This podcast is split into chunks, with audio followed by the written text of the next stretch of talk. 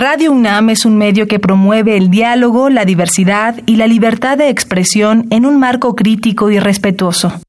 Los comentarios expresados a lo largo de su programación reflejan la opinión de quien los emite, mas no de la radiodifusora. ¿Qué podemos hacer hoy por el planeta?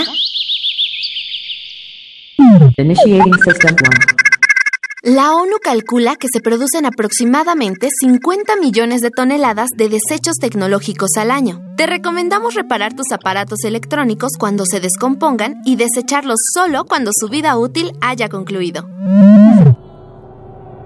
Habitare Hola ecófilos, bienvenidos a Vitare Agenda Ambiental Inaplazable. Les saluda Mariana Vega y me encuentro como cada semana con la doctora Clementina Equiwa. Hola Clementina. Hola Mariana, ¿cómo estás? Pues aquí muy contentos porque tenemos a Ana Elena Escalante del Instituto de Ecología que nos va a hablar de unos temas bien padres. Bienvenida doctora a Vitare.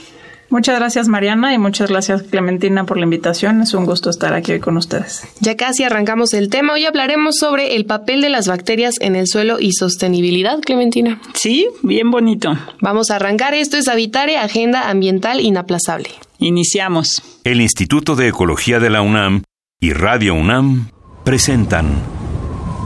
Toma segundos destruir lo que ha crecido en años. Toma horas devastar lo que se ha formado en siglos. Tomar acciones para rescatar nuestro ambiente solo requiere un cambio de conciencia. Habitare. Agenda ambiental inaplazable. Ciencia, acciones y reacciones para rescatar nuestro planeta. Nuestra, casa.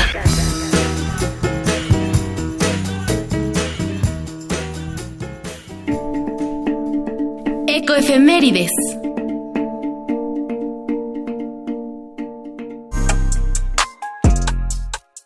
1 de octubre, Día del Mar y la Riqueza Pesquera.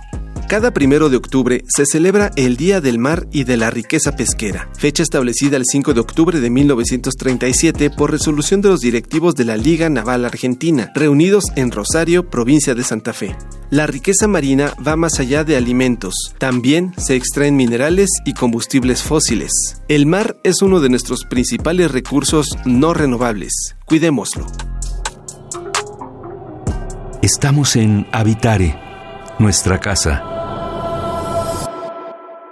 Gracias por seguir con nosotros y pues bueno, Clemen, preséntanos un poco mejor a nuestra invitada del día de hoy. Bueno, pues tenemos a Ana Escalante, ella es bióloga de la Facultad de Ciencias, hizo un doctorado en ecología microbiana y evolución. Y desde 2011 es miembro del Laboratorio Nacional de Ciencias de la Sostenibilidad del Instituto de Ecología de la UNAM.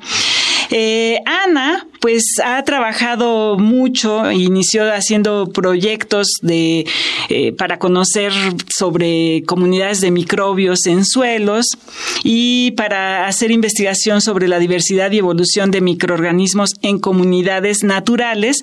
Y pues de ahí de un área que parecería pues como rara, ¿no? Muy, muy microscópica, muy, muy lejana a nosotros. Exacto, muy invisible. Se está moviendo a hacer investigación en ciencias de la sostenibilidad. Y bueno, una, siempre hablamos de los microbios, ¿no? Que ocasionan enfermedades, o que si te duele la panza tendrás un bichito por ahí, un microbio por ahí. Lávate las manos porque traes un microbio. Bueno, la gente que estudia todo este grupo de organismos es una microbióloga o un microbiólogo, ¿no? Cuéntanos, Ana, ¿qué hace una microbióloga?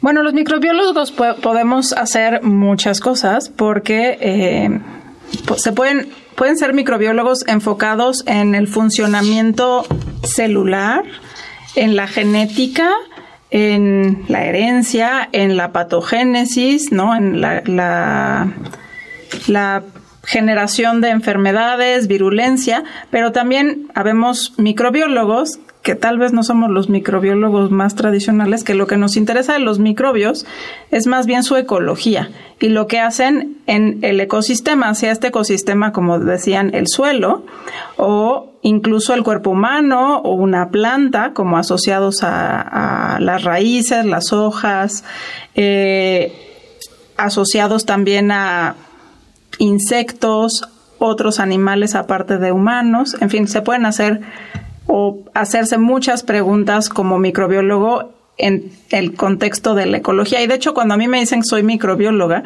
no termino de identificarme del todo con el concepto, porque me siento mucho más ecóloga, me siento más en el ámbito de las interacciones de los microorganismos con su entorno, que pueden ser hospederos como plantas o animales, o eh, lo que hacen en el suelo, en el agua o en distintos ecosistemas, ¿no? Eh, entonces, tal vez no sea yo la microbióloga de libro de texto con su microscopio y en el laboratorio. Claro.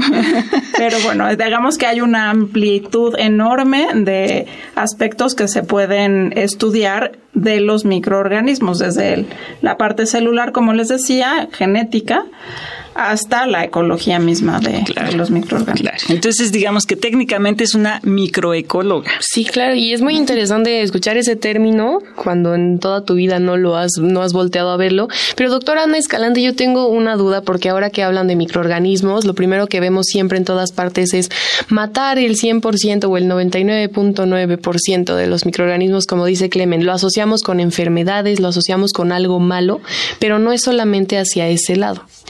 No, definitivamente no es solamente hacia ese lado, de hecho es lo menos que es los microorganismos hacia ese lado. Yo pensaría que es un porcentaje menor el de los microorganismos que nos enferman o que producen enfermedades. La mayor parte de los microorganismos no son patógenos. Y la mayor parte de los microorganismos ni siquiera los podemos cultivar para estudiarlos en el laboratorio como tradicionalmente se ha hecho desde la eh, microbiología médica, digámoslo así, ¿no? Eh, de hecho, yo tengo, bueno, hasta este momento tenía la esperanza de que se, se está cambiando esa concepción del microorganismo como el agente patógeno o mortal y que se está moviendo más hacia los microorganismos muy entre comillas buenos, con conceptos que se han ido popularizando mucho en los últimos años como el del microbioma humano, ¿no? Claro. Ahora, eh, me parece que en la cultura popular, en la sociedad, empieza a permear esta apreciación de que son los microorganismos de nuestro cuerpo, que son muchas, muchas células de nuestro cuerpo, son más bien comensales de, de nuestro sistema, de nuestro ecosistema cuerpo. Y no solo comensales, son eh, colaboradores muy estrechos eh, que participan en el estado de salud o si se, si se perturba estas comunidades de microorganismos, incluso de enfermedad. Esto se ha estudiado ya por, yo pensaría que cerca de una década, muy fuertemente en los microorganismos de nuestro intestino, ¿no? Este, entonces, pues eso es lo que tendría que decir. Que suenan muchos productos, por ejemplo, que se ponen también de moda el, cuidar la microbiota, ¿no? Es el término que viene. Sí, y ahora con este que te, alimentes, ¿no? De alguna manera que recuperes tu microbiota o tu microflora, ¿no? Es, es importante. Y este trabajo, perdón, Clemen, que realizas en conjunto, doctora Ana Escalante, pues es decir, a final del día que estos microorganismos que no son visibles a simple vista, por supuesto que no lo son, cumplen una función importante en todo un ecosistema. En cualquier ecosistema son una pieza muy importante del funcionamiento del mismo. Como les decía, desde el cuerpo humano hasta las plantas, eh, los suelos. De hecho, los microorganismos son los responsables. A mí me gusta mucho decir esto en mis clases. Cuando uno ve la diversidad de formas de los microorganismos, su apariencia no es muy diversa, pero adentro de las células, donde está codificada eh, la información genética y funcional de, las células, es donde existe la verdadera diversidad. Es una diversidad metabólica, capacidades de transformar eh, materia en energía, distintos sustratos de carbono, de nitrógeno, fuentes de energía variadas. Y de hecho, eh, mi mentora de doctorado, la doctora Valeria Sousa, ella usa una analogía que me encanta y es que los microorganismos comen piedras. Entonces los encontramos desde las ventilas hidrotermales en el fondo del mar donde hasta hace 15 o 20 años todo el mundo pensaba que no había nada.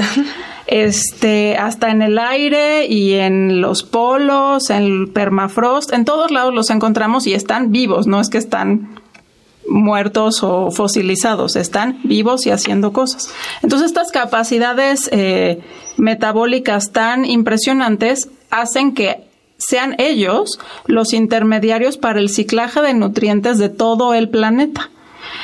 Ellos pueden recuperar nitrógeno gaseoso en la atmósfera y hacerlo disponible para las plantas y a su vez al al poder crecer las plantas aprovechando este nitrógeno, nosotros podemos alimentarnos de ellas o el ganado alimentarse de ellas y nosotros eh, comer eh, carne o leche o algún producto eh, derivado de animales. Entonces, Así son de importantes los microorganismos. Sí, bueno, y eh, históricamente el ser humano ha convivido con ellos, ¿no? Ahorita que, decías todas esas utilidades, por ejemplo, el pan, pues no tendríamos el pan que tenemos, ¿no? Si no es gracias a un tipo de microbio, no tendríamos cerveza o vino, ¿no? Que están todos estos organismos de alguna manera funcionando en, en nuestra relación directa, ¿no? Y nos están dando algo que, pues, nos gusta, no solamente nos es importante, sino que nos gusta y lo disfrutamos, ¿no? Y esa, esa importancia merece, ¿no? Pero ahora, bueno, ya que conocimos un poco su función, la importancia que tienen, doctora Ana Escalante, ¿cómo es que te acercas a estudiar este mundo? Es decir, ¿cuál es tu interés principal de estudiar el mundo de los microorganismos? Em, bueno, voy a hacer una como reflexión histórica de cómo llegué con los microorganismos, porque en realidad yo empecé a estudiar poblaciones de pinos. Yo empecé estudiando en mi tesis de licenciatura la diversidad de una especie de pino mexicana que se llama Pinus pinceana y el enfoque de estudio de esta diversidad eh, genética era a partir de eh, teoría evolutiva conocida como genética de poblaciones. Y se me hizo muy interesante mi tesis me encantó, lo disfruté mucho, aprendí muchísimas cosas. Realmente allá es donde se me despertó como el interés en investigación realmente, más allá de la biología. Y en estudiar a los pinos me di cuenta de que casi nadie o nadie hacía genética de poblaciones de bacterias. Y no podía yo entender por qué, si eran tan importantes las bacterias, y pues no solo son patógenas, sino pues también viven allá afuera. Entonces, eh, cuando estuve, digamos, al final de mi tesis de licenciatura para decidir qué hacer a continuación, dije, bueno, yo quiero seguir haciendo investigación, quiero hacer el doctorado y me gusta mucho la genética de poblaciones, pero quiero hacerlo con poblaciones naturales de bacterias. y apareció en mi vida la doctora Valeria Sousa y cuatro ciénegas. Y en Cuatro Ciénegas hay muchas pozas, como seguramente ustedes han oído, y se me hacía un, un, sistema muy interesante para poder estudiar las poblaciones de bacterias de esas pozas desde un punto de vista evolutivo y con genética. Y así es como me, metí en las bacterias eh, y en la ecología de las bacterias y la ecología y la evolución de las bacterias. Wow. Oye, pues de una u otra forma siempre estuviste encaminada entonces a esto, ¿no? Claro, bueno, y lo que haces una en un punto en tu vida no quiere decir que sea tu el final, ¿no? de tu de tu historia profesional. Claro, y pues bueno, con esa historia nos quedamos por el momento. Tenemos que hacer una pequeña pausa para escuchar Mujeres en el campo y después seguimos platicando. Sí, me parece muy bien. Sigan con nosotros en Habitare, Agenda Ambiental Inaplazable. Mujeres en el campo.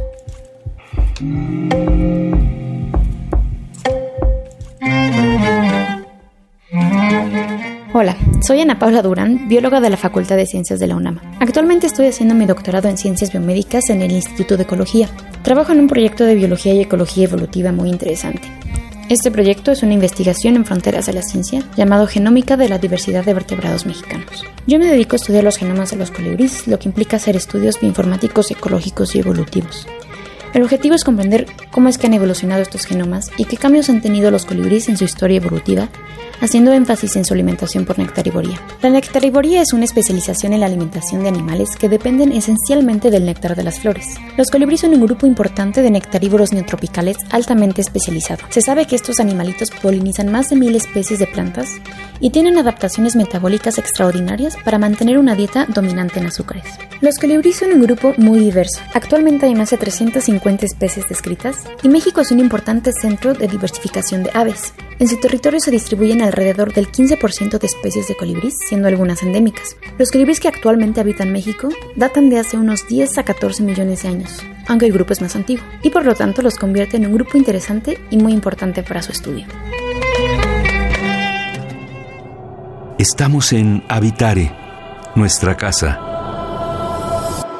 Gracias por seguir con nosotros en Habitare, Agenda Ambiental Inaplazable. El día de hoy estamos platicando sobre el papel de las bacterias en el suelo y sostenibilidad con la doctora Ana Escalante. Clementina, está muy interesante el tema. Sí, bueno, es muy padre. Y hablando de cuatro ciénagas, en 2012 Ana recibió el premio L'Oreal UNESCO de la Academia Mexicana de Ciencias para Mujeres en la Ciencia y un poquito ese, ese premio sirvió para financiar parte del investigación que hiciste en Cuatro Ciénegas. Cuéntanos un poquito de esa, de esa historia, porque es muy bonita.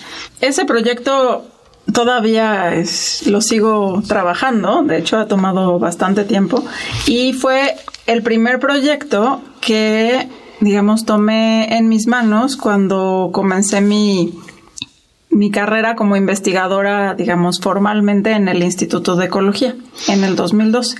Y lo que la pregunta que, que quiero contestar con ese proyecto es entender cuál es el papel de las condiciones ambientales y de la composición específica de microorganismos en las comunidades del suelo en ciertas funciones de valor o de importancia ecosistémica. Concretamente, mi interés es en el, la fijación de nitrógeno atmosférica, que en el caso de este proyecto en particular ocurre eh, en los suelos de desierto, ¿no? Que como que uno piensa que no pasa nada en el desierto, ¿no? Pero en el desierto pasan muchas cosas y lo que más pasa está dado por la actividad de los microorganismos.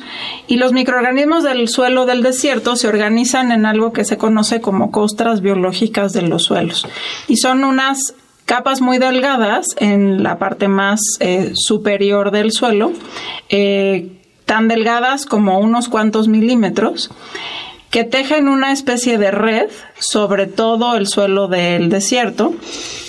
Y esta red está tejida por microorganismos conocidos como cianobacterias filamentosas y son unos hilitos, realmente unos hilitos muy delgados, que corren en filamento por kilómetros, pueden crecer eh, mucho y al hacer esta red evitan o contribuyen a evitar la erosión del suelo, por ejemplo, a mantener la humedad y forman también una matriz entre, digamos, la matriz física de los filamentos, además de algunas secreciones pegajosas y polisacáridos, en donde se pueden agregar eh, o asociar otros microorganismos con otros, este, con otras funciones. Y dependiendo de la edad de estas costras pueden llegar a recibir o a eh, tener un proceso de sucesión tal que veamos líquenes y cosas más grandes, hasta briofitas, ¿no? Sí, musgos. la especialidad de Clementina. Sí, sí, yo, yo era familiar, eh, pues, bueno, me, me llamaba la atención el tema de las costras precisamente por eso, porque llegaban los musgos después de que tienes estas capas apenas, apenas perceptibles en, en el suelo, que cuando tú le soplas, por ejemplo, no, no se levantan las partículas de arena, y entonces ahí empieza a crecer en un desierto musgos, ¿no? Que estamos muy acostumbrados a pensar que son plantas de un lugar muy húmedo, etcétera, etcétera, ¿no? Bueno, y entonces el proyecto, bueno, estas costras, eh, a diferencia de las plantas, eh, eh, digamos, leñosas o incluso los pastos, su actividad metabólica se detona con mucho menos agua que la que necesitaría una planta para fotosintetizar o cualquier otra eh, eh, actividad metabólica en el desierto para, por ejemplo, fijar carbono, ¿no? Este entonces las costras, que son capaces de fotosintetizar y de fijar nitrógeno con poquita agua en los desiertos, son las principales responsables de las entradas de nitrógeno y, carbono en el desierto. Entonces, para mí era un modelo muy interesante porque uno, eran microorganismos, dos, era el desierto y tres, pues son eh, de importancia ecosistémica crítica. Entonces, lo que hice en ese proyecto eh, fue un experimento que en ecología clásica, digamos, de plantas se conocen como trasplantes recíprocos. Y lo que consiste en la ecología clásica es llevar unas plantas de un lugar eh, con condiciones ambientales determinadas a otro y del otro lado traer las plantas al lugar eh, original, ¿no? O sea, literal, mover unas plantas de un lugar y las plantas de ese otro lugar al lugar de, la otra. ¿no? Enrocar, enrocar plantas. Enrocar plantas. Eh, con, la, con la intención de evaluar en medidas de la anatomía o de la fisiología de las plantas la contribución relativa del componente genético de la planta, o sea, que trae en su genoma, de las condiciones ambientales, cómo influyen en la en la expresión fenotípica de, de la planta, ¿no? Estoy convencida y, y, sé que hay adaptaciones locales y que no todos hacen exactamente lo mismo. Entonces, al hacer los trasplantes recíprocos de dos desiertos diferentes con condiciones ambientales ligera o no tan ligeramente diferentes, podía yo llevar muestras de costras de, en este caso, Cuatro Ciénegas a Baja California, en el Valle de Guadalupe, y de regreso de Valle de Guadalupe a Cuatro Ciénegas y dejarlas ahí un tiempo a que experimentaran el ambiente y medir su respuesta en cuanto a fijación de nitrógeno y la composición de los microorganismos. ¿no? ¿Por qué escogí estos dos lugares? Porque Cuatro Ciénegas es un desierto que se conoce eh, como desierto caliente y lo que lo hace desierto caliente es que recibe las precipitaciones fundamentalmente en el verano y el desierto de Baja California es un desierto frío porque recibe la precipitación en invierno. Entonces, cuando las costras o los microorganismos están metabólicamente activos es cuando están húmedos. Y al estar húmedos en distintas temperaturas, seguramente veremos adaptaciones locales en las comunidades. Entonces, ese experimento es el que hice con con el proyecto de L'Oreal UNESCO de la Academia Mexicana de Ciencias y lo que ya vemos ahora con los resultados que tenemos es que efectivamente hay adaptaciones locales y que no da lo mismo si está Mariana o Clementina. Y que a final de cuentas se tiene que, relacionar estrechamente con, las, con el cambio de condición climática adversa y a lo que se enfrentan estos organismos por una creación que no es su condición natural, ¿no? sino que están atravesando muchísimas, muchísimos cambios. Pues sí, y, y ahí puedes entonces pensar qué sucedería en condiciones de cambio climático si le cambias todo esto a todo el ambiente o el ecosistema o el clima, digamos, a una comunidad que fija el nitrógeno en una época del año. Claro, por el de la cual depende, depende todo un ecosistema. Claro, por el momento quedémonos con ello para que más adelante nuestra invitada, la doctora Ana Escalante, nos hable precisamente de estas consecuencias. Vamos a escuchar la biodiversidad y yo y seguimos en Habitar y Agenda Ambiental Inaplazable. La biodiversidad y yo.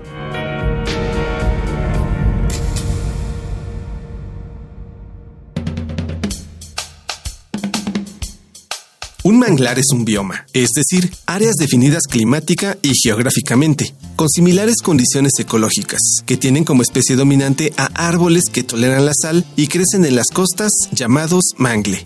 En México existen las cuatro especies de mangle, mangle rojo, mangle blanco, mangle negro y mangle gris desempeñan una función primordial en la protección de las costas contra la erosión eólica y del oleaje. Alojan gran cantidad de organismos acuáticos, anfibios y terrestres, como hábitat de los estadios juveniles de cientos de especies de peces, moluscos y crustáceos.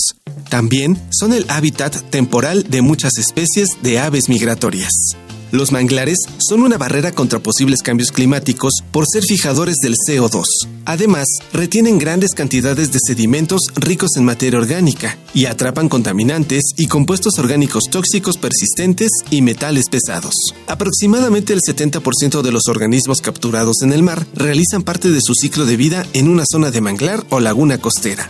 A nivel mundial, México ocupa el cuarto lugar en superficie de manglares. Sin embargo, los manglares son ecosistemas vulnerables a las actividades humanas, trayendo como consecuencia la pérdida de su cobertura. Se estima que por cada especie de manglar destruida se pierden anualmente 767 kilogramos de especies marítimas de importancia comercial. Protejamos nuestros manglares.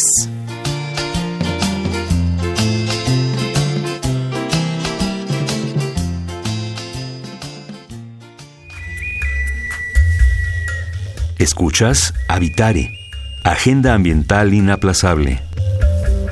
Gracias por seguir con nosotros en Habitar y Agenda Ambiental Inaplazable. En Clementina Equiwa, la doctora Ana Escalante nos está platicando justo de una consecuencia más que a veces no, no vemos de primera mano de un cambio climático. Exactamente. Entonces, bueno, pues ya vimos que los microorganismos, eh, particularmente las bacterias, juegan un papel muy importante en muchos ámbitos de la naturaleza, ¿no? En este caso, en la historia que nos contaba, pues en el desierto de Cuatro Ciénegas y en los desiertos de Baja California. Y eh, con esta idea en mente, ahora vamos a preguntarle a Ana, que trabaja en el Laboratorio Nacional de Ciencias de la Sostenibilidad, cuál es el vínculo que tiene toda esta historia microbiológica y la sostenibilidad, ¿no? Entiendo que sea hasta cierto punto desconcertante el, el, salto, ¿no? De microbiología o ecología microbiana a sostenibilidad. Para mí el vínculo es claro en el sentido de que los microorganismos, como ya eh, les he estado platicando, son responsables eh, de mantener varios de nuestros sistemas de soporte de vida en la Tierra y son responsables de el ciclaje de nutrientes, de la de la captura de carbono en muchos casos. Y mi intención de llevar, digamos, mi conocimiento de ecología microbiana a la sostenibilidad va en dos sentidos. Uno, la posibilidad de contribuir a mejorar nuestras predicciones sobre cambio climático y manejo de ecosistemas, tomando en consideración el papel de manera explícita de eh, las comunidades microbianas de los suelos, ¿no? Entonces esa es una. Y la otra es, que está relacionada ciertamente, es estudiar la posibilidad de tener indicadores que reflejen el papel de los microorganismos en estos ecosistemas, en los ecosistemas, indicadores del estado de salud de, del ecosistema, ¿no? Y que podamos evaluar la condición o el estado de el suelo en el desierto o en el bosque con la caracterización de la, de la microbiota. A lo mejor en un principio con la caracterización de la microbiota y ver qué proxies fáciles podemos tener en plantas o en alguna otra cosa que nos hablen del estado de ese ecosistema, del, del microbioma del ecosistema en el que estamos parados. Bueno, pues doctora Ana Escalante, con esto cerramos. Nos toca agradecer al Instituto de Ecología de la UNAM y a Radio UNAM. En los controles técnicos estuvo Miguel Ángel Ferrini, en la asistencia Carmen Sumaya y Flor Cancho. En información, Aranza Torres y Gaby Jiménez Casas y la producción de Paco Ángeles con las voces de Mariana Vega y de la doctora Clementina Equiwa. Los esperamos en el siguiente Habitare, Agenda Ambiental Inaplazable. ¿Qué podemos hacer hoy por el planeta? Además de la cocina, uno de los lugares donde más utilizamos agua en el hogar es el sanitario. Cambiar tu inodoro convencional por uno ecológico permite un ahorro en el consumo de agua de aproximadamente 4.000 litros por año. Visita ecología.unam.mx para obtener más información sobre el tema de hoy. Y si quieres escuchar todas nuestras emisiones, entra a radiopodcast.unam.mx. Radio UNAM y el Instituto de Ecología de la UNAM presentaron Habitare, Agenda Ambiental Inaplazable